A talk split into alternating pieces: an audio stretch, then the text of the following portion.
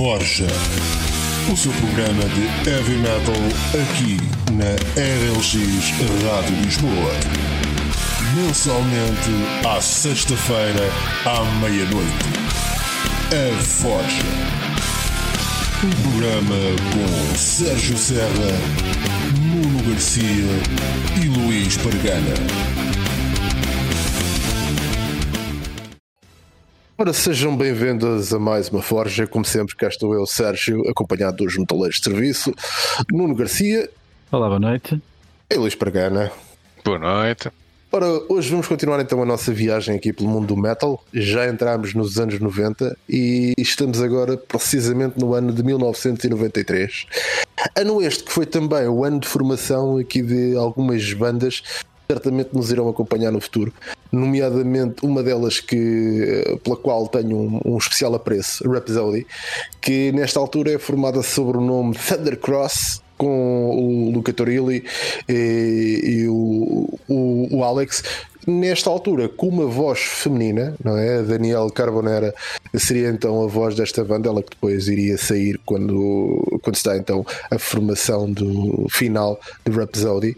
Uh, temos também como ano de formação da banda, de, da banda norueguesa Dimo Borger, também um- uma das bandas de referência uh, do, do- do panorama metal na sua vertente assim um bocadinho mais dark. Uh, Children of Bodom também são formados neste ano, ainda sobre a designação In Heart. Também uh, uma, uma banda uh, que, que iremos certamente falar uh, do futuro. E depois, num- numa perspectiva já aqui a entrar na- naquele campo daquilo que virá a ser conhecido não é como New Metal, temos aqui o, Korn também aqui a formar-se com, com membros de, de uma antiga banda, uh, LAPD que curiosamente nada tem a ver com, com a polícia. Uh, o nome de- desta banda passou primeiro por Love and Peace Dude e pouco depois mudou para uh, Laughing at People Die. Quer que Tudo isso mal. signifique. Tudo mal. É, e basicamente é isto.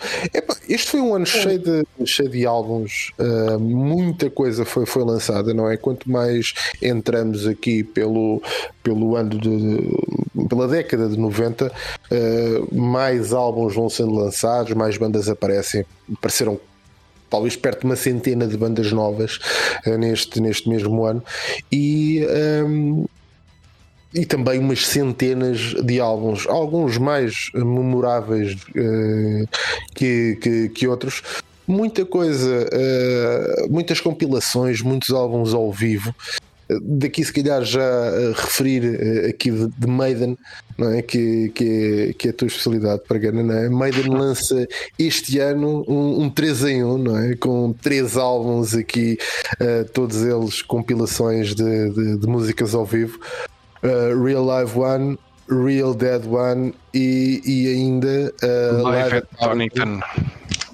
Para ti, se tivesse que fazer uma referência, qual destes é que seria aquele para ouvir? É pá, nenhum. Nenhum. É pá, não, mas isso é, é- é mesmo uma cena pessoal, porque eu não sou grande. Não, não é que não seja grande fã, não sou mesmo fã de todo de, de live albums. Ahm, porque hum, se eu quiser a experiência do live, vou, vou, vou, a um concerto.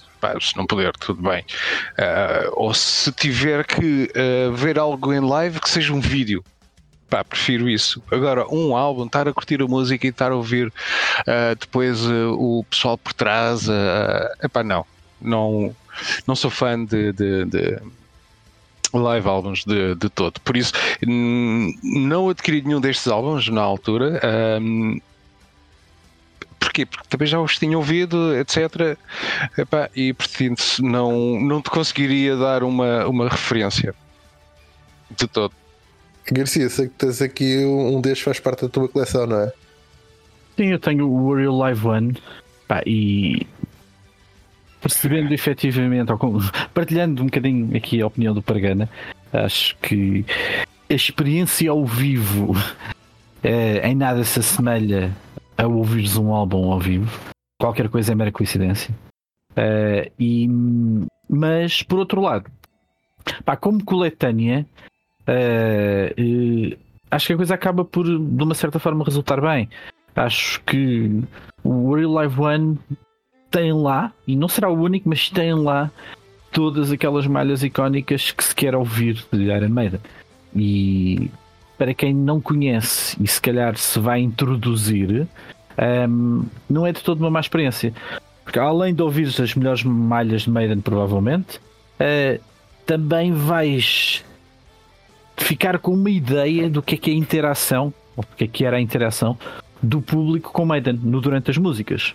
Uh, e, o que pode ser interessante ou despelotar-te aí uma curiosidade para o veres ao vivo. Quando vês ao vivo, realmente apercebes que nada tem a ver e que estavas a perder uh, tudo. Mas. Uh... Eu, eu, acho que essa sensação é, mais, é melhor transmitida através de, de vídeos.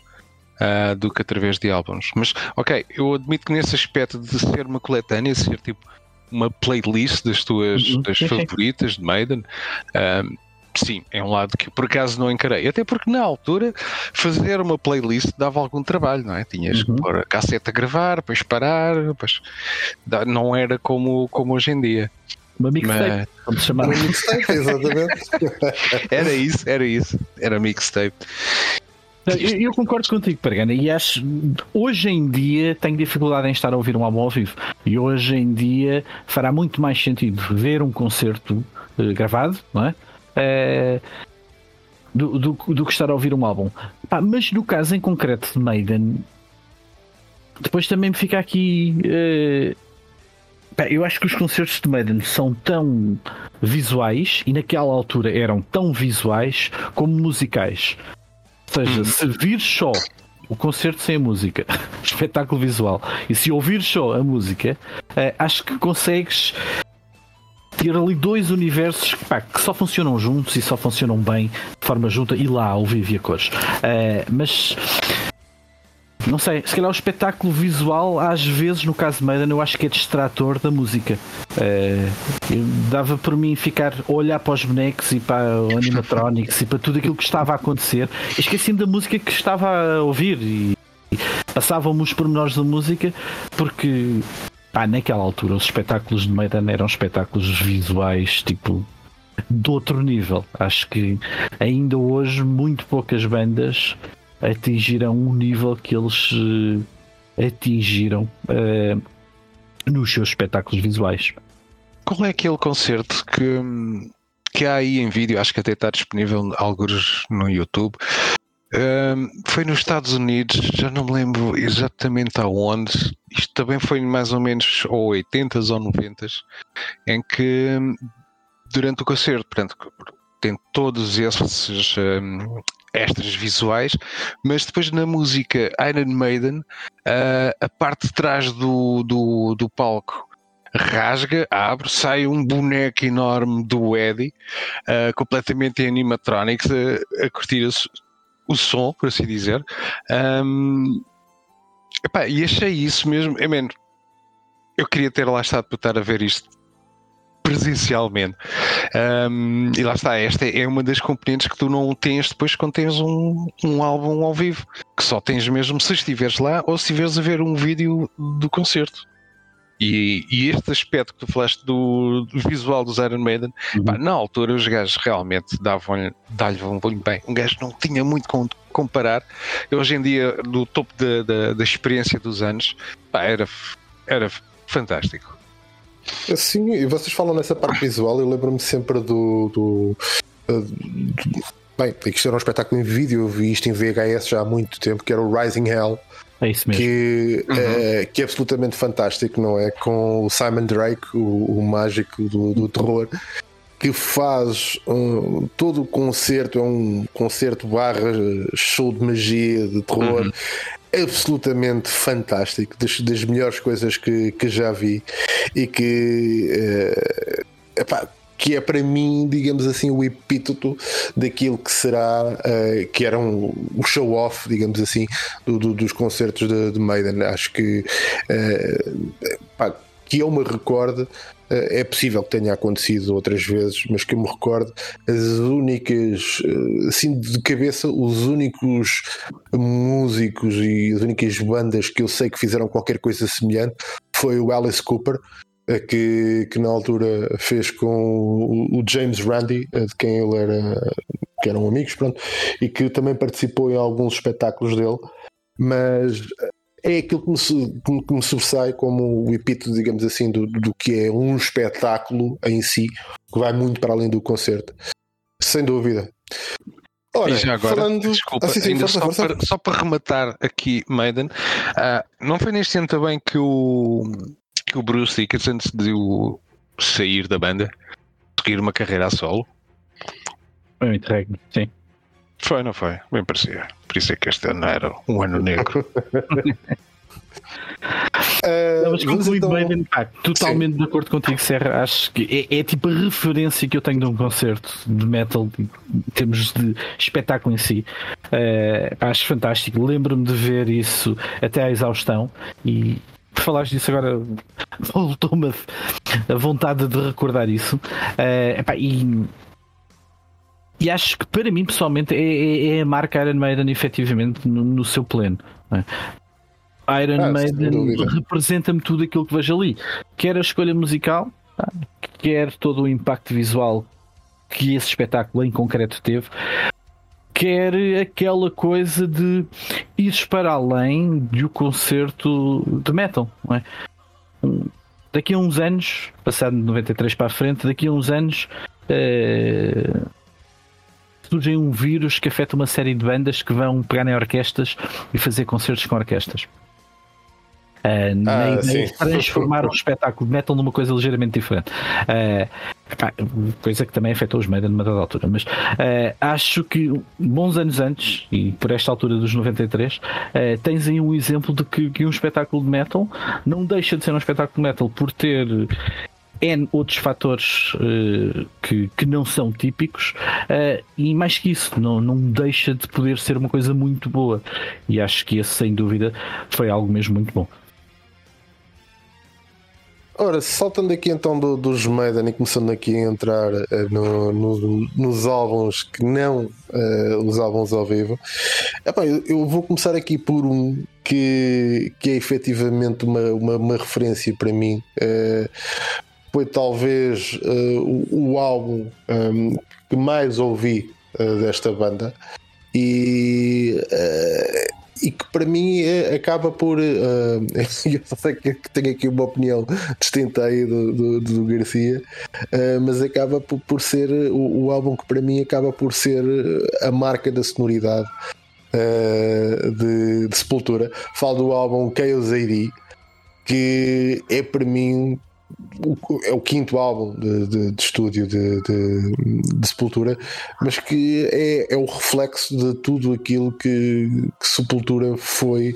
Ou seja, imaginando um crescendo, este para mim é o epíteto de, Sepultura. Uh, aqui encontra-se encontra as malhas mais bem trabalhadas e mais longe daquele, daquele traço cru que, que estava presente no, nos primeiros álbuns de, de, de, Sepultura. Aqui já, já temos coisas mais elaboradas, temos um álbum mais, mais bem pensado e temos apontamentos absolutamente fantásticos. É, este ano também de referir que começa a ser o ano da viragem, ou seja, Uh, mais ou menos por volta desta altura, meados dos anos 90, é quando Portugal começa a equilibrar com o resto da Europa e de, de alguma forma com, com, o resto do mundo ocidental no que toca uh, ao aparecimento dos álbuns, ou seja, os álbuns começam a surgir em Portugal pouco depois de serem lançados internacionalmente. O que, se recuarmos aqui, uh, e não é preciso recuar muitos anos, era.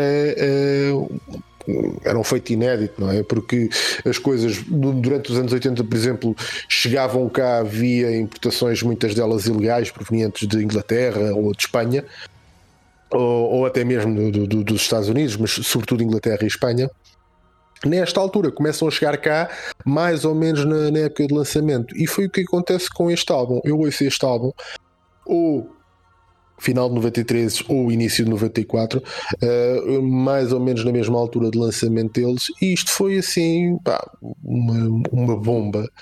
Uh, na altura tudo que era pessoal ligado ao metal andava a ouvir isto até a exaustão e eu lembro-me muito bem de ver N pessoal com t-shirts de, de, sepultura do KLZD nesta, nesta acho que a imagem do próprio álbum ficou eh, cravada na memória de, de tanto a ver e, e, o álbum em si de tanto, tanto ouvir.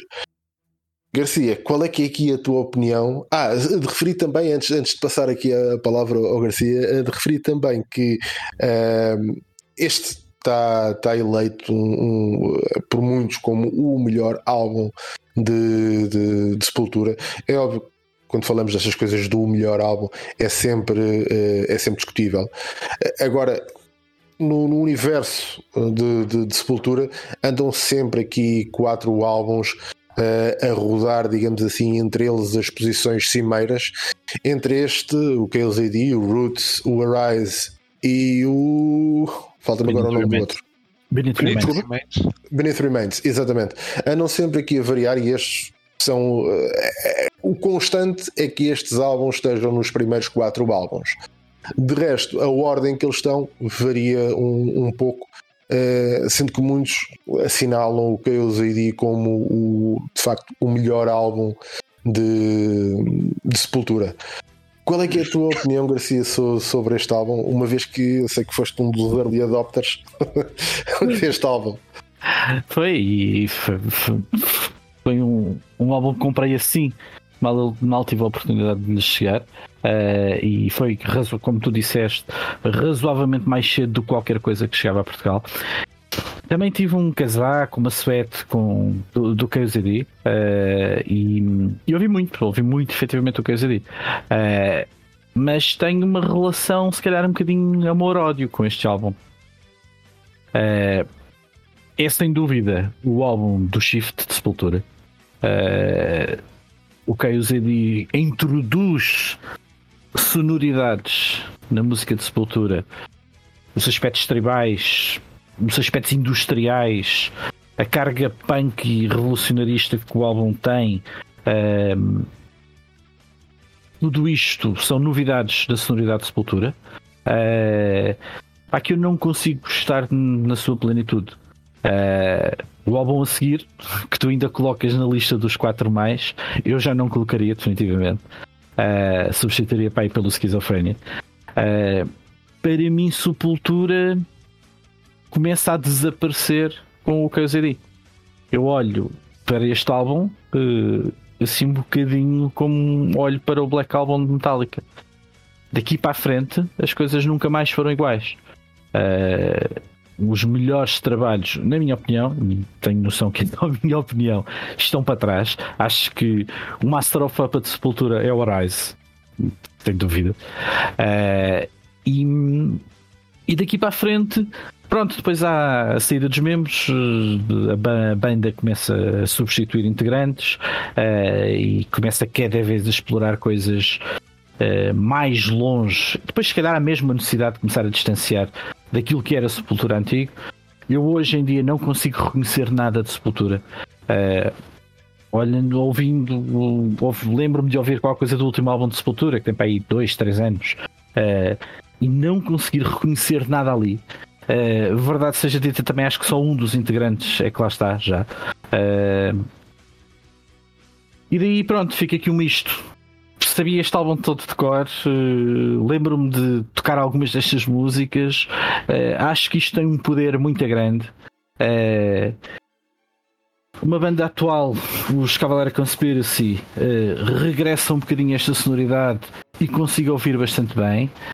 Pá, mas fica-me aqui um amargo de boca, porque uh, de uma certa forma isto acabou com aqueles Sepultura que para mim eram efetivamente uma das maiores bandas de trash, de trash mais extremo. Uh, uh, ali no, no final de, de, de, na década de finais de 80, inícios de 90. Pregana, tens alguma coisa a dizer aqui sobre, um, sobre este KLZD? KLZD, pá, pois na altura também, como muitos outros, também fui na onda do KLZD também. Uh, curti bastante o, o álbum. Uh, o que me ficou depois também na memória foi uh, ir àqueles bares onde costumavam passar metal, mas pá, nunca era assim um metal muito agressivo. Mas até mesmo nesses bares, de vez em quando, os gajos punham o Chaos AD uh, a tocar. Uh, e sim, também me lembro bastante do pessoal com, com, com as t-shirts do, do, do álbum. Foi foi um, momento marcante, portanto, para, para a cena do metal na, no meu meio, mais ou menos assim, porque hum, teres uma banda de death metal chegar a este nível de, de, de, de fama, entre aspas, era para mim era algo inédito, algo que, que nunca tinha nunca tinha visto. Uh, isso agora, depois, os melhores álbuns, etc. Pá, pronto, nunca fui assim um, um fã sérrimo de, de Sepultura. Uh, reconheço a qualidade, por exemplo, do Beneath the Remains, do Do Arise, que talvez para mim até seja o, o preferido. Um, Chaos ID também está lá, no meio deles. Um, mas sim, posso confirmar que na altura o álbum foi muito famoso. Epá, o álbum foi, foi, foi, foi de facto explosivo, andava em todo lado. Uh, acho que foi, uh, foi curioso porque, uh, tirando aqueles, aqueles grandes nomes, não é? tirando Metallica, Iron Maiden, etc., tirando esses grandes nomes, foi assim uma daquelas bandas, ainda por cima a nossa conterrânea, não é? Vindo do Brasil, foi assim qualquer coisa que inesperado, digamos, o, o sucesso uh, que, que eles atingiram e, e, depois a máquina de marketing que meteram a funcionar à volta disto foi de facto uh, brutal e, e, o álbum vendeu que, uh, que nem bolinhos quentes, né? que nem beijinhos quentes e, e de facto era por todo lá, toda a gente havia sempre no grupo de, do, do, do, pessoal de metal havia sempre uma t-shirt, pelo menos de, de KLZD. Ora, Saltando, o senhor que segue, Pagana, queres começar? Um, pá, posso, posso só dar aqui um toque de, de um álbum que não ouvi na altura e, e não ouvi não é porque não fosse fã ou porque não quisesse, é porque não foi lançado em mais lado nenhum a não ser na Alemanha, que foi o Bastards de Motorhead. Um, descobri isto basicamente quando estava a fazer um pequenino research para, para o programa. Um, e é algo que, que, dói, porque vês eh, entrevistas e lês certos de, de, de, de, citações do, do, dos membros das bandas. É pá, nós pá, demos o máximo neste álbum e não sei o que foi o melhor trabalho que a gente já fez naquela altura. Uh, e depois a editora resolve uh, lançar aquilo apenas na Alemanha. Portanto, só para aí depois em 2001 é que este álbum, Bastards, um, é então aberto, digamos assim, e, e, relançado para, para o mundo inteiro. Epá, e isto é como eles dizem, este é um álbum muito bom de, de Motorhead. Um, epá, e não, é daquelas decisões que um gajo não consegue perceber porque raio é que os gajos da editora tipo, só lançaram esta merda na Alemanha, meu. Não, não, não faz sentido nenhum. Mas é um álbum que se calhar quem não conhece Motorhead não é um mau álbum para começar. Tem músicas extremamente um, boas, por assim dizer. Olha, não, não conheço. Eu, eu vou confessar que a, a, a, voz de, do, do, do, do Lenny uh, fazia-me fazia alguma alguma comichão. Portanto, Aquela voz macia do. do uh, exato, uh, exatamente. Né? Fazia, fazia, sempre me fez muita confusão. Parece que estou a ouvir um gajo a cantar que está sempre aflito para ir à casa de banho. e é pá, não consigo, nunca consegui. E atenção, dou-lhes todo o crédito porque eles têm músicas efetivamente muito boas, uh, dou-lhes imenso crédito, mas a voz, pá, e, e, a voz no, na, cena, na cena metal para mim faz, faz muita diferença. Não, sim, Há sim. bandas que eu reconheço que até tecnicamente são superiores, mas depois lá está, têm aquela voz que não encaixa nem por nada com, com, os meus, com os meus gostos e eu não consigo. E, e Motorhead cai exatamente nesse espectro que é, eu até reconheço algum mérito, ou, bastante mérito, uh, em, em, algumas das coisas que, que o Motorhead fez, mas depois a voz, meu, ultrapassar, ultrapassar aquilo. Acho que só há para aí uma música uh, e é por uma associação indireta, nem sequer é pela música em si, não é? que, que tem a de Motorhead do The Game, um, que eu acho que é, é, mais pelo, pela ligação à, à, à, wrestling, não é? E ao Triple H propriamente dito, do que uh, à banda em si. Porque... Mas pronto, essa ainda consigo, epá, consigo quando, quando está a tocar, ainda, ainda, ainda fica a ouvir. Agora de resto, faz-me imensa confusão a voz voz da, do, do Lenny. Que, então, já, que já lá está. Se queres algo para te fazer mesmo confusão neste álbum, vai ouvir uh, Don't Let Daddy Kiss Me. É uma balada. Já, já salta no título da música. já é uma balada com a voz do Lemmy, portanto estás a ver. Deve ser incrivelmente especial, que é para não utilizar outro termo pior. Garcia, é como passar eh, as unhas num, num quadro. Ui. Jesus. Vai, eu que também é que aqui? Álbum, efetivamente, e Motorhead não foi uma banda que eu acompanhasse, acompanhasse muito. É, tal como tu reconheces todo o mérito por aquilo que fizeram para a cena metal. É, e, mas sempre, sempre eu não tenho questões em relação à voz. É a verruga. Confesso, é. o teu problema é com a verruga. Porque o meu espectro de voz é um bocadinho diferente do teu. Uh, não tenho ali questões em relação à, à voz.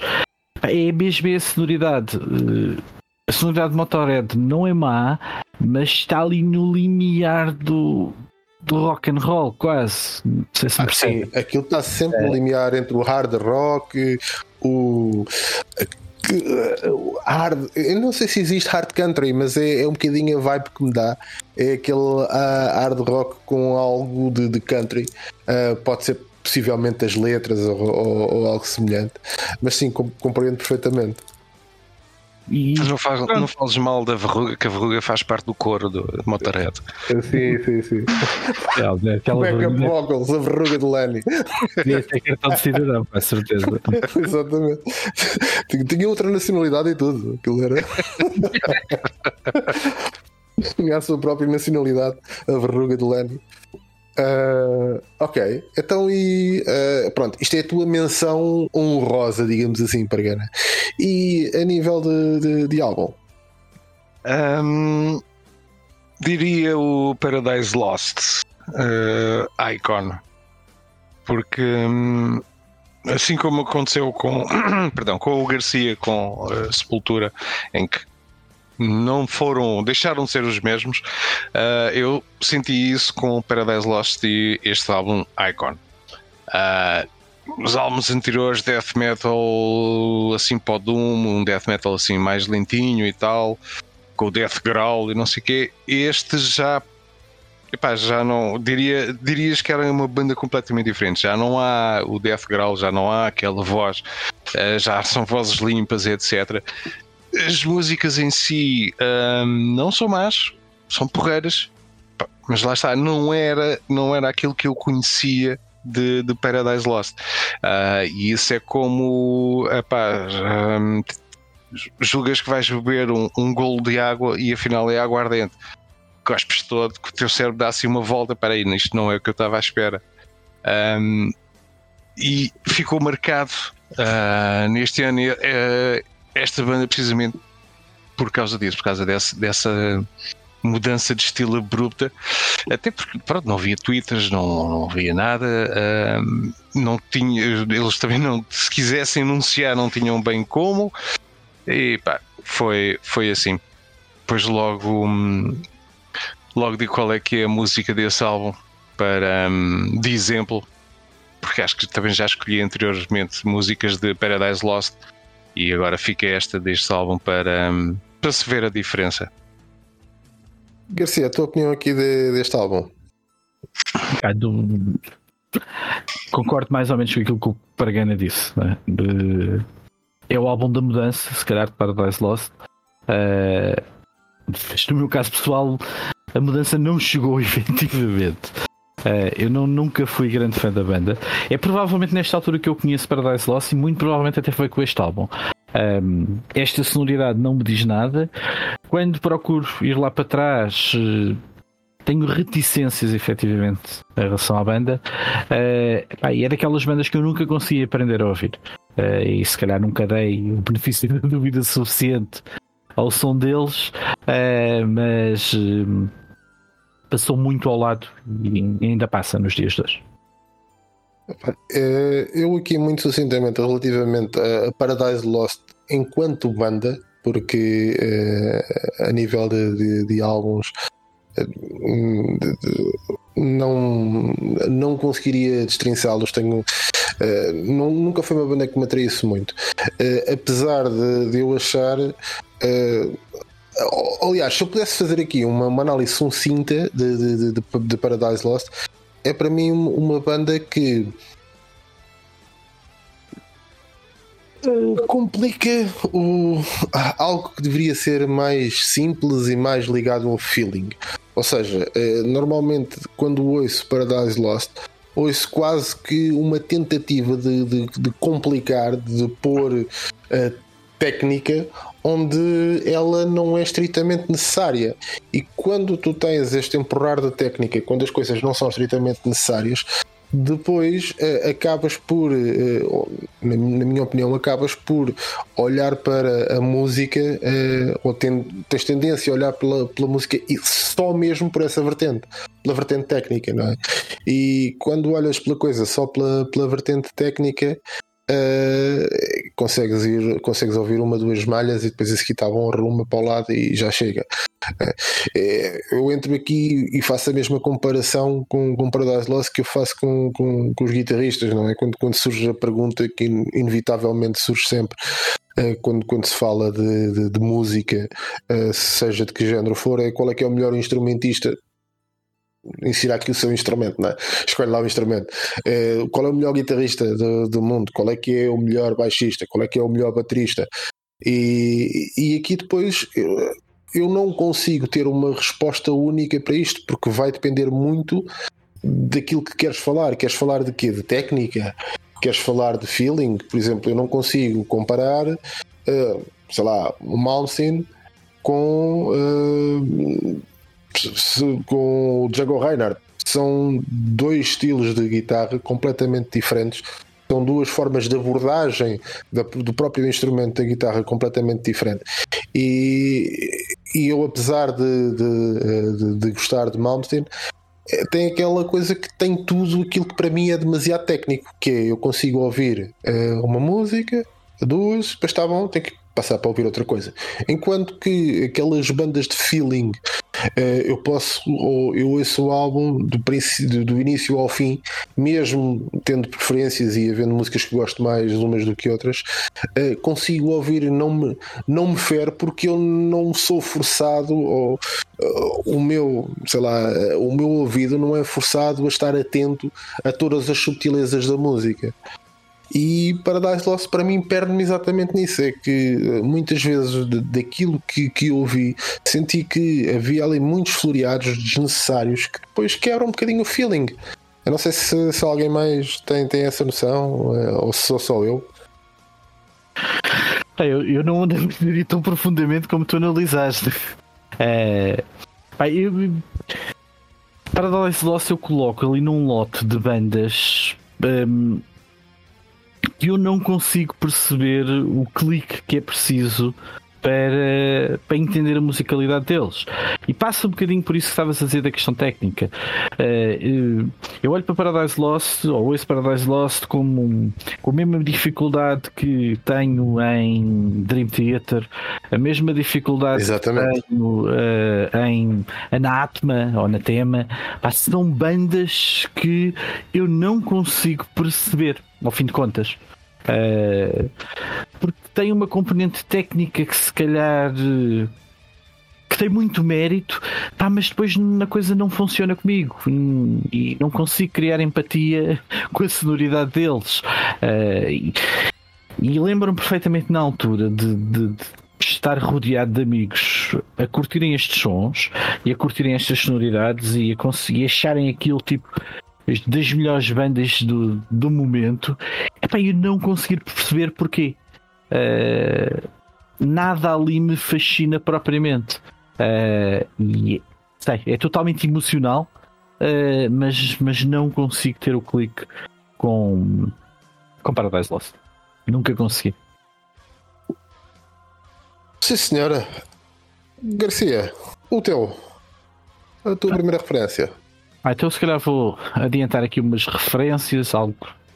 É, falando assim só superficialmente.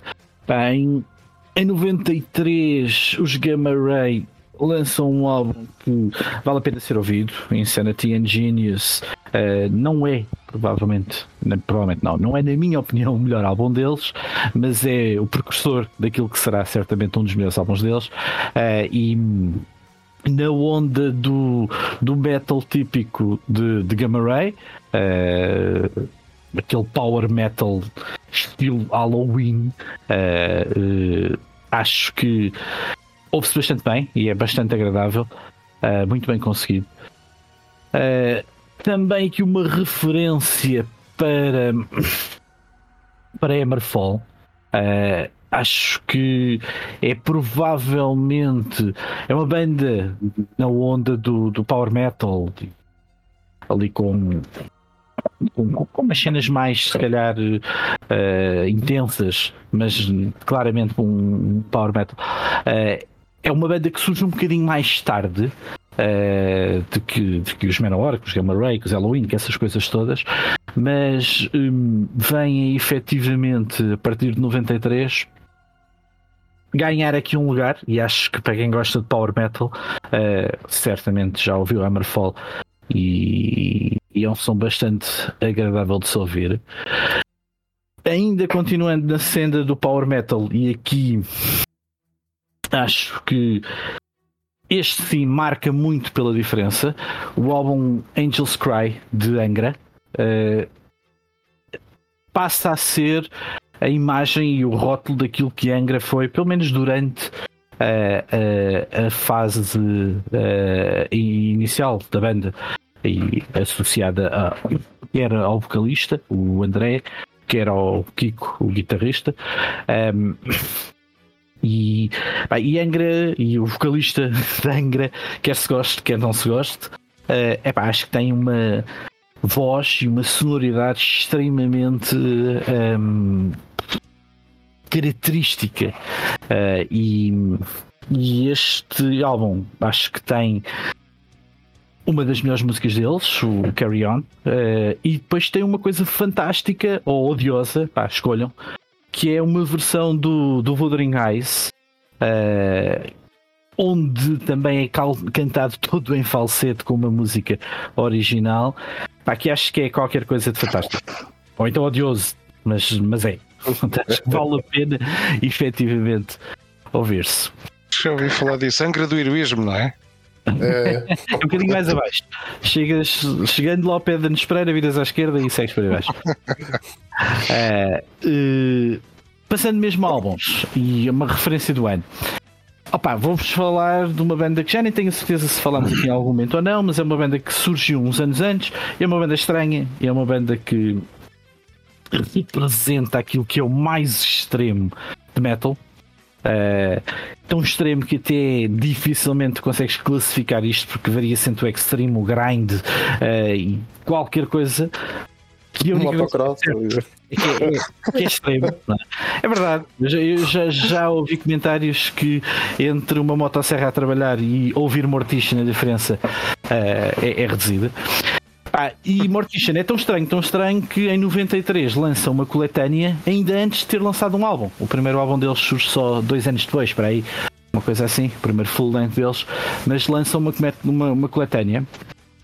Uh, epá, e, e, representa, e depois passarei aqui uma música para ouvirmos de Mortician, representa totalmente aquilo que é a sonoridade deles. Epá, e eu pessoalmente consigo gostar Acho que isto é, é o extremo. Consigo perceber que pouca gente se consiga identificar com este tipo de sonoridade. Uh, epá, mas acho que isto tem uma carga brutal e tem um sentido de consegue-se expurgar tudo o que é. Uh, tudo o que vai a ouvir Mortician. Aí, pronto, isto, esta coletânea tem aqui coisas que depois mais à frente vieram dar origem aos full length deles. Uh, uh, mas uh, para começar, e, e, acho que Mortician não é uma banda fácil de se começar a ouvir. para começar-se a ouvir Mortician, pode ser uma experiência interessante. Pronto, então, seria este álbum que eu deixo como referência para, para o ano de 93. Epá, eu vou. Eu não conheço, vou, vou ouvir com, com atenção essa, essa tua referência, porque não conheço Mort, Mortician. Uh, mas tendo em conta uh, aquilo, que, aquilo que dizes e tendo em conta aquilo que são os meus gostos pessoais, uh, eu, eu, se calhar vou, irei fazer parte daquele pessoal que acha que, que isto é muito próximo de uma motosserra, é quase certeza. Quase certeza, mas esperarei para, para ouvir. Pá, quando Ora, fores ouvir, uh, reduz a velocidade de reprodução para ir para metade. Uh, sim, sim, sim. Ah, e... com, com as guitarras e com a bateria. Uh, que tem, tem aquele, black, aquele blast, beat, blast beat nas baterias. Sim, Jesus. extremamente rasgadas. Mas não resulta com a voz, porque a voz é gutural mais lenta e mais profunda que eu acho que alguma vez ouvi na história. Uh, então, se tu reduzes a velocidade disto, não consegues ouvir a voz, só ouves apenas algumas tópicas ao longo. Começas a ouvir de manhã a hora do almoço e no gajo não acabou a primeira palavra. e, e, não é uma banda para toda a gente, efetivamente. Uh, é uma sonoridade já muito, muito extrema. Uh, isto, se vocês pesquisarem, forem tentar encontrar referências à banda, a banda não se define como nada uh, e a maioria dos especialistas também não os conseguem definir. Pá, dizem que é qualquer coisa dentro do brutal death metal uh, e com coisas de grindcore. Pá, tudo isto é, é, é, é muito efetivamente verdade, mas é extremo, é claramente extremo. E depois tem algo que para mim se torna interessante, é que eles têm uma proximidade muito grande ao cinema de terror.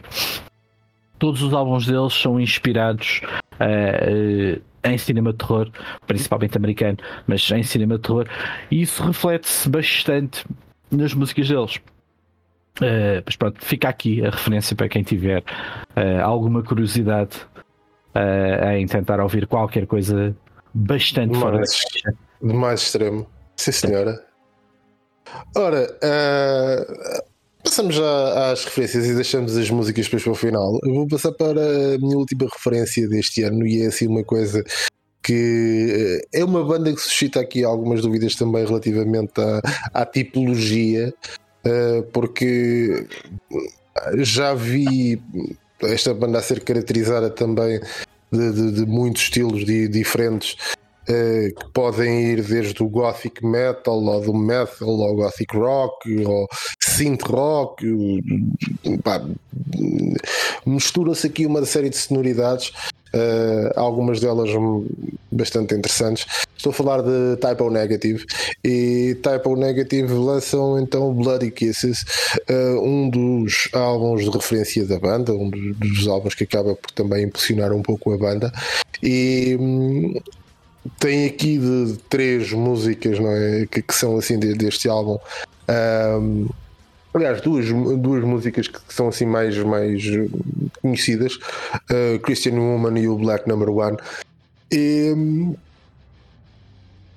é, é, type negative, é, é type negative, portanto é, é uma sonoridade uh, dark. Uh, eu diria que se tivesse que classificar com alguma coisa, eu diria que seria sempre ali entre o gothic rock mais até do que o gothic metal. Ouve-se bastante bem. Uh, no caso, eu gosto da voz de, de, de, Peter Steele. Estamos a falar de uma voz grave.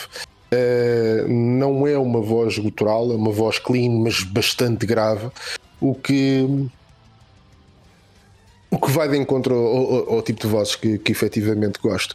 Uh, eles inserem-se aqui neste panorama do, do, do, gothic rock, gothic metal, uh, onde existem uma série de bandas a fazer, uh, a, a, começarem a surgir com, com algumas coisas bastante interessantes. Uh, aqui numa eu diria que isto seria este surgimento digamos assim desta cena mais gótica uh, acaba por aparecer pouco antes, ou seja, mais ali no final dos anos 80 início dos anos 90, acaba por, por surgir.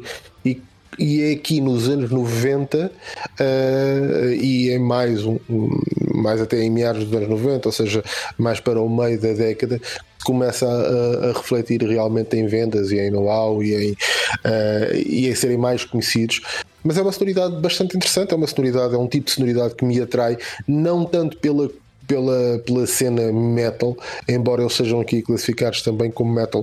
Não é tanto uma, uma cena metal, eu, eu, diria que entra mais na cena do, do gothic rock uh, e, epá, e a voz de Peter Steele é, de Peter Steele é assim qualquer coisa de, de memorável. Não sei se, se, se type ou negative é a vossa, é a vossa onda. Pargana uh, eu não, não, conheço mesmo. Vou, vou, vou ouvir o que tu disseste intriga-me. Um, eu também sou um bocado esquisito com vozes e a descrição da voz dele parece também cair na, na, naquilo que eu gosto de ouvir a nível de vozes de, de metal, de música. Um, é isso, vou, vou ver. Por acaso não conhecia. Muito bem, Garcia. Pá, não foi uma banda que tivesse acompanhado muito também. Uh, já ouvi uma outra coisa num ou noutro momento, mas uh, não não tenho grandes referências em relação ao Type O Negative um, e pronto, estará por aí. Não posso acrescentar muito mais. Uh, algo que se calhar dedicarei algum tempo a tentar perceber mais ou melhor. Uh, eu, acho, eu acho que um, Type O Negative eles, eles acabam mesmo por ser uh, os precursores uh, acabam por ser um, um bocadinho os professores deste, de, desta sonoridade. Uh, que depois bem que criou, acabou por criar aqui uma corrente digamos assim, de, uh, de outras bandas. Eu estava aqui à procura uh, de outra para ver exatamente que é os Fields of Nephilim. Não sei se vocês conhecem. Uh, pronto, Fields of Nephilim acaba por ser uma, uma banda também né, nesta onda, uh, misturando aqui um bocadinho. Uh, vários estilos, entre eles o, o, Gothic Rock, mas que se, que se vê aqui também como eu acho que eram daquelas bandas que se acabaram por, por influenciar umas às outras, uh, embora uh, eles tenham começado Fields of Nephilim acabam por, por uh, aparecer, digamos assim. Se não na mesma altura, um bocadinho antes, mas um, ehm, a uma determinada altura, sobretudo no, no início, sobretudo com, a entrada na, no, nos anos 90, uh, eh, eles têm aqui uh, qualquer coisa, uma sonoridade muito, muito próxima. E, e pronto, é, é interessante eu aconselho efetivamente a quem não conhece a ouvir uh, a, a, experienciar este álbum. É, é, é, possivelmente um dos álbuns mais fáceis de introdução uh, na, na, cena de, de Gothic Rock.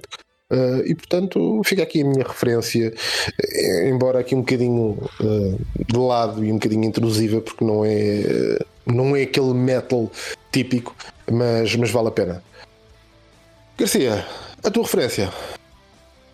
Bem, uh, acrescentava aqui então, ainda antes de, de, de passar-me à referência, acrescentava aqui mais duas bandas, dois álbuns uh, em 93 que, que acho que marcaram de uma certa forma as sonoridades mais extremas, por assim dizer. Uh, da, no, da, da Noruega, uh, Impala de Nazarene.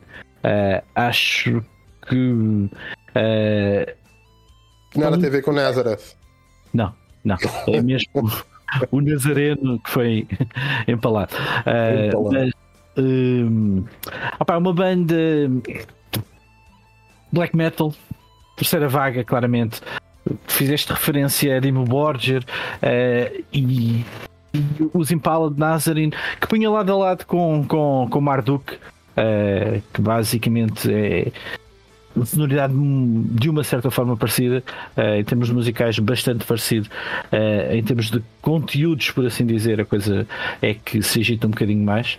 Marduk é claramente aquele black metal com inspiração de death, onde o tema, os temas musicais estão sempre ligados à morte, ao satanismo e ao, ao negro. De uma certa forma, Impala de Nazarene uh, é uma banda com bastante carga política a quem os coloca ali na onda crust punk, porque eles têm uma postura muito nacionalista, muito anti-soviete. Isto enquadrando a coisa uh, em 90, queria dizer qualquer coisa ainda. Uh, hoje também quero, outra vez. Uh, mas na década de 90 ainda havia um conceito aqui Pronto, e isto representa, eles representam, apresentam muito o, o nacionalismo finlandês uh, e isto está presente muito no, no, nos álbuns deles. É um black metal bastante rasgado, bastante puxado. Acho que são, são sem dúvida referências um, do, do, do, da terceira vaga, por assim dizer. E, este ano lançaram um álbum, o, o Grakarma, que, que acho que é extremamente representante disso. Uh, da mesma medida e uh, dos Marduk, o Dose of the Unlight, acho que também, uh, para quem gosta de black metal, são, são referências bastante, bastante interessantes de, de, se ouvirem. A banda que eu daria destaque lança em 93 uh, um, em um álbum que já não é o primeiro álbum deles, uh, mas é provavelmente o primeiro álbum onde se assumem muito claramente com aquilo que se vão tornar e a referência que se vão tornar na cena sinfónica. Estamos a falar de Therian, lançam em 93 o Symphony Masses. Uh, e é provavelmente, eu não ouço isto em 93, eu só conheço isto depois de já conhecer Therian com a sua sonoridade sinfónica, uh, mas acho que muito provavelmente é, é, é, aqui que acontece a ruptura daquele Therian death metal que, que, que, encontramos nos álbuns que precederam este para o Therian uh, sinfónico que, que, que virá uh, a assumir-se, talvez não logo no álbum a subir, mas definitivamente uns anos mais à frente como sendo, na minha opinião, uma das melhores bandas sinfónicas uh, e, sem dúvida, os pais daquilo que se tornaram um movimento. Acho que a década de 90 uh, trouxe muitas novas sonoridades uh, ao metal.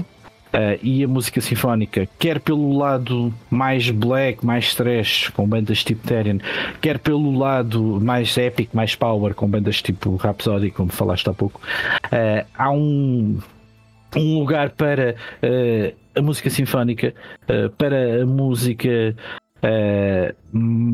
para o death melódico, algo que aparece também nesta altura. Uh, e acho que Therian conseguiu, a partir deste momento, uh, definir-se definir muito como symphonic metal. E acho que o álbum já representa isto. Uh, é muito cru. Por comparação àquilo que, que vai acontecer dois ou três álbuns mais à frente. Uh, o salto acaba por ser muito grande. Mas aqui uh, já se nota efetivamente que é uma banda metal que pretende fazer um tipo de som diferente e que na altura não existia propriamente. Não é? Na altura tu tens a coisa ou é speed, ou é trash, ou é death. Tudo o resto é assim um bocado coisas paralelas que não sabe muito bem como. Uh, e, e acho que o Symphonic surge aqui com muita força e então, como tal, deixava efetivamente como a referência do ano para o, o álbum de Therian, uh, Symphony of the Masses, uh, que acho que é bem representante daquilo que, que se passou. Sim, senhora. Uh, Pregana, Terian, isto é uma coisa? Uh, Terian comecei a ouvir recentemente, de, depois do Garcia falar nele. Um, não cheguei ainda este ano. Tenho estado a ouvir, não com muita regularidade, mas ainda não cheguei este ano. É, não cheguei ainda a ouvir este, este, este álbum. Mas gostava que o Garcia um, dissesse o, o nome completo do, do álbum. pois, uh, intencionalmente, uh, ele ficou conhecido como Symphony of the Masses. Né? Tem um subtítulo que é para qualquer coisa que fica o Dracon Megas. Sei que isto é grego, se não me engano. Uh, e o meu grego está um bocado enferrujado. Precisa ser calibrado. Acho que amanhã vamos tratar disso. Sim, senhora. Um, epa, isto acaba por, por, como tu dizem bem, acaba por ser aqui uma, uma, uma referência a, todo uma, um, género, não é? O Symphonic Metal. Um, que entra aqui depois também no campo do, daquilo que, que, eu já vi como designado também como epic, uh, coisas aqui com, com sinfonias por trás, com 30 pessoas em palco, assim, uma coisa tipo uh, megalómana e que. Eu, eu, eu, pessoalmente gosto. Há, há aqui coisas de, de, de, não só de, de Therian, mas também de outras bandas dentro do, do, do género que, que, acho que resultam muito bem. E sobretudo. Um, quando uh, e estou-me a lembrar aqui de, de, de, de, pelo menos mais uma banda que se chama deixa-me lá ver uh, tem um álbum muito bom que é o Ipuir se, se move que é uh, uma referência ao Contudo Move-se de Galileu Galilei que se chama deixa-me ver não, nunca me lembro o nome, o nome da banda. Epá, ainda por cima, esta hora, menos ainda, que é uh, uma banda chamada Haggard. Hum. Uh, Haggard é uma, uma banda já dizer, é incomparavelmente uma, incomparavelmente não sei é, bem a Haggard é formada uh, ali em 91 também uh, no caso de Therian eles são de que ano? Tens ideia? O, um Styrian são de 87. 87 para aí. É. Uh, Pronto. Uh, Haggard veio um pouco depois. Uma banda death metal de muito pouco é. sucesso. Uh, lançam dois ou três álbuns de muito de um sucesso muito residual.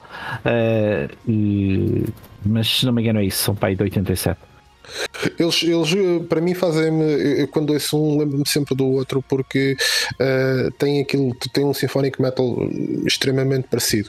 Uh, aqui, uh, Agar deles fazem uma coisa para mim muito interessante que é efetivamente pegar num, num, sei lá, num, num, pedaço da história ou numa lenda e seguirem por aí e fazerem um álbum à volta de, dessa temática. Eles não têm muitos álbuns, eles têm Uh, basicamente, álbuns de estúdio são quatro. Uh, um deles que é um dos meus favoritos, o Waking the Centuries, que é basicamente a chegada da peste negra à Europa.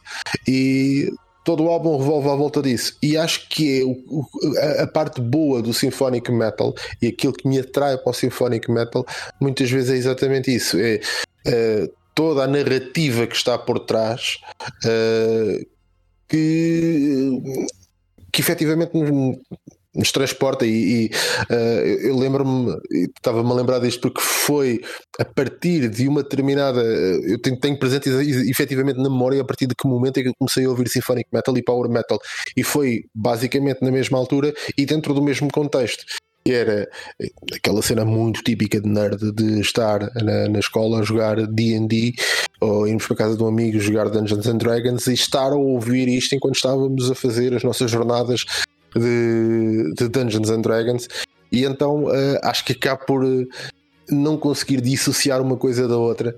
E são efetivamente momentos muito, muito bem, bem passados e hum, voltando aqui, focando aqui outra vez em, em é das coisas que mais me, me atrai para, para, para o Symphonic Metal é isto. E depois tem a, a sorte de, uh, efetivamente terem de, de, ser uma banda que tem, tem acompanhado, tem ali uma, uma voz uh, muito, muito interessante. Uh, eu, eu, não sei se, entretanto, segundo, segundo soube, eles tinham mudado também de, de vocalista. Uh, neste, neste álbum aqui, uh, sabes quem é que era, quem é que era o, o vocal? Era o. Uh, era a Lori? Não. Não, estava a falar de de, de, de Terian, sim. Quem, quem é que era a voz deste álbum? A voz ainda é masculina, eu não me lembro. Ah, é, do Thomas. Tem para aí, não me lembro do nome do senhor. Não me lembro, não sei quem é que era. Porque eles, eles mudaram várias, eles tiveram várias, eh, várias vocalistas. E depois terem evolui uh, para uh, um mix de vocais, efetivamente, não é? Tu do, do álbum Telly para a frente já não tens um vocalista, tens sempre duas ou três ou quatro vocais uh, ao longo do álbum. Mas neste álbum em concreto, o vocalista, se não me engano. Uh, era, era efetivamente a voz masculina que estava a tentar chegar à informação, mas como tu dizes, a esta hora já nada é fácil. Um,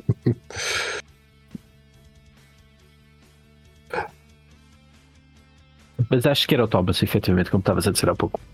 Ok. Uh, eu gosto, gosto muito de, destes jogos que, de, de, vocais que eles têm, sobretudo quando, quando começam a fazer a mistura entre vozes masculinas e femininas. Uhum. Acho que funciona brutalmente e, e acho que é uma, uma excelente referência. E é um estilo que é, é, é pouco abordado, não é? O estilo, o estilo sinfónico metal fica sempre ali no, num canto uh, em que é quase como uh, o parente pobre, digamos assim, do, do metal. E, e parece que fica mal dizeres que, que gostas de, de, de symphonic metal, uh, porque normalmente.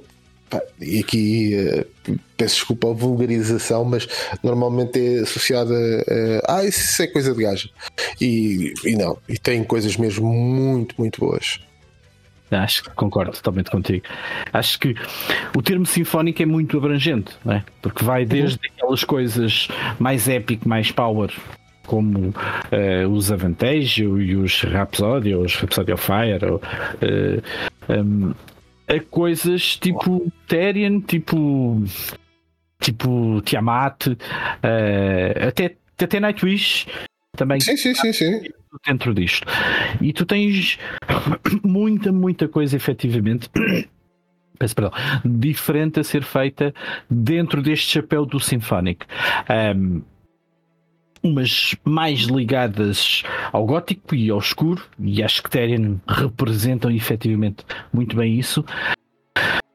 Mas, e aqui, se calhar concordando um bocadinho com estas bandas ficarem um bocadinho de lado, efetivamente, isto é algo que não é fácil de se fazer resultar ao vivo. Uh, eu já tive a oportunidade de ver Terry ao vivo uh, e o espetáculo é pobre face àquilo que tu tens no disco. É? E compreende-se não consegues, nem todas as bandas conseguem ter uma logística para pôr uma orquestra em palco a fazer uma tour europeia. Ah, claro, claro, claro.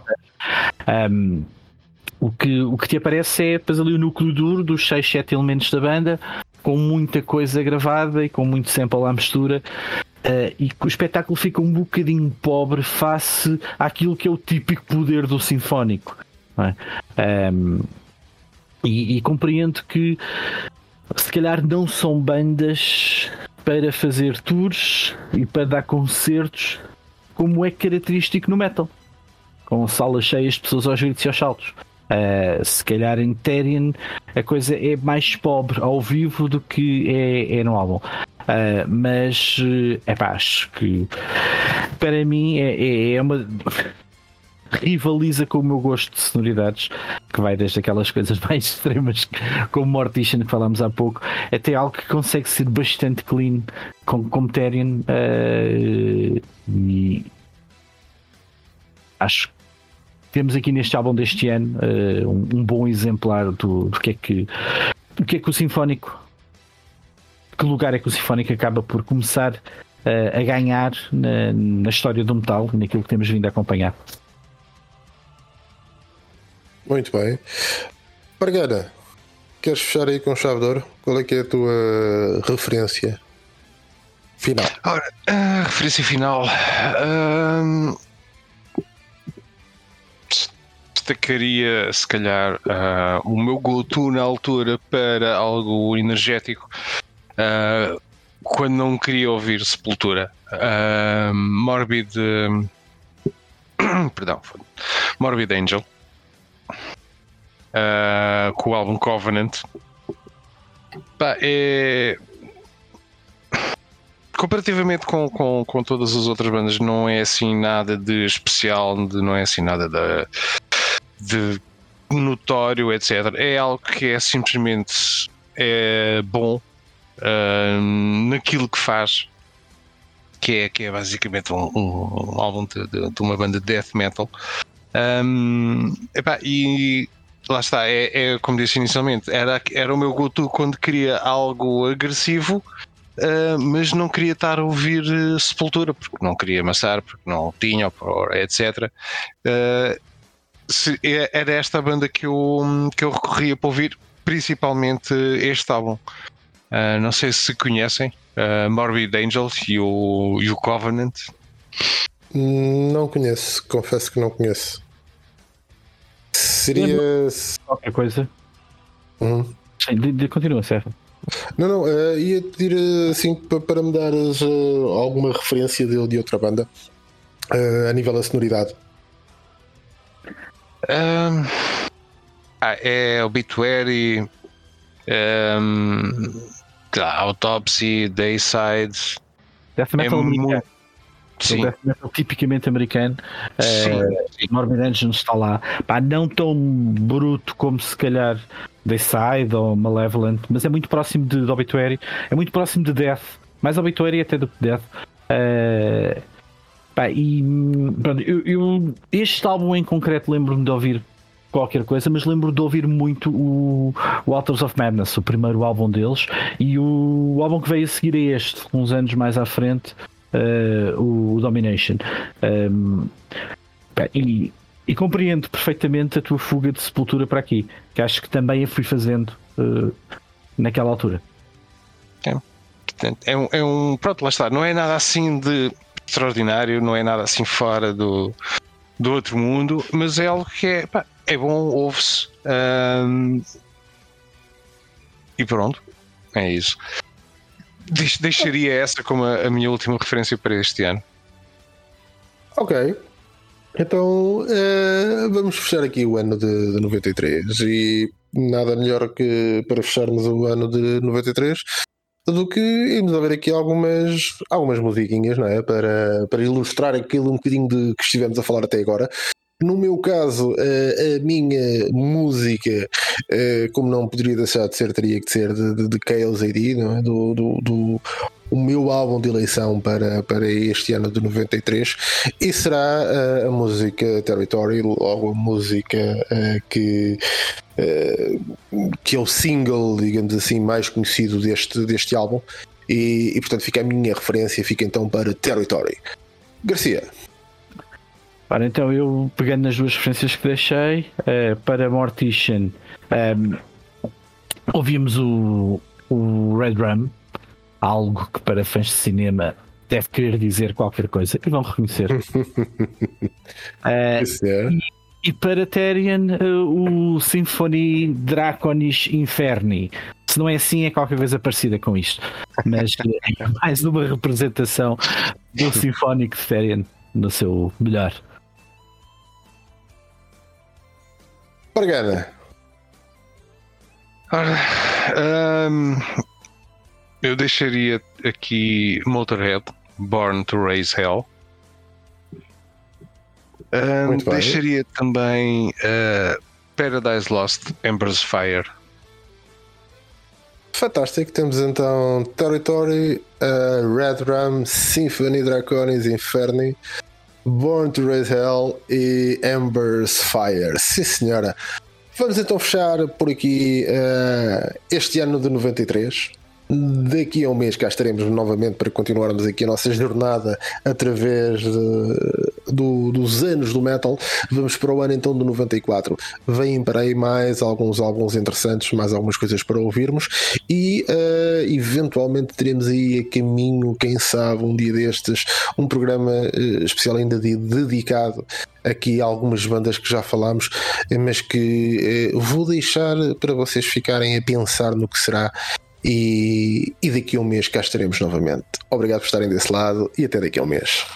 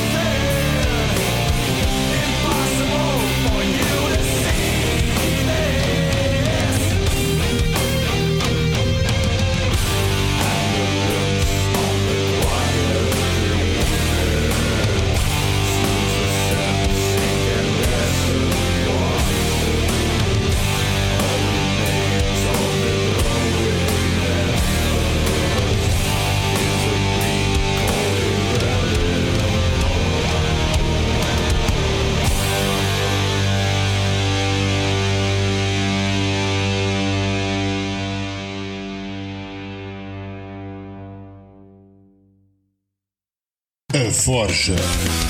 O seu programa de heavy metal aqui na RLX Rádio Lisboa. Mensalmente à sexta-feira à meia-noite.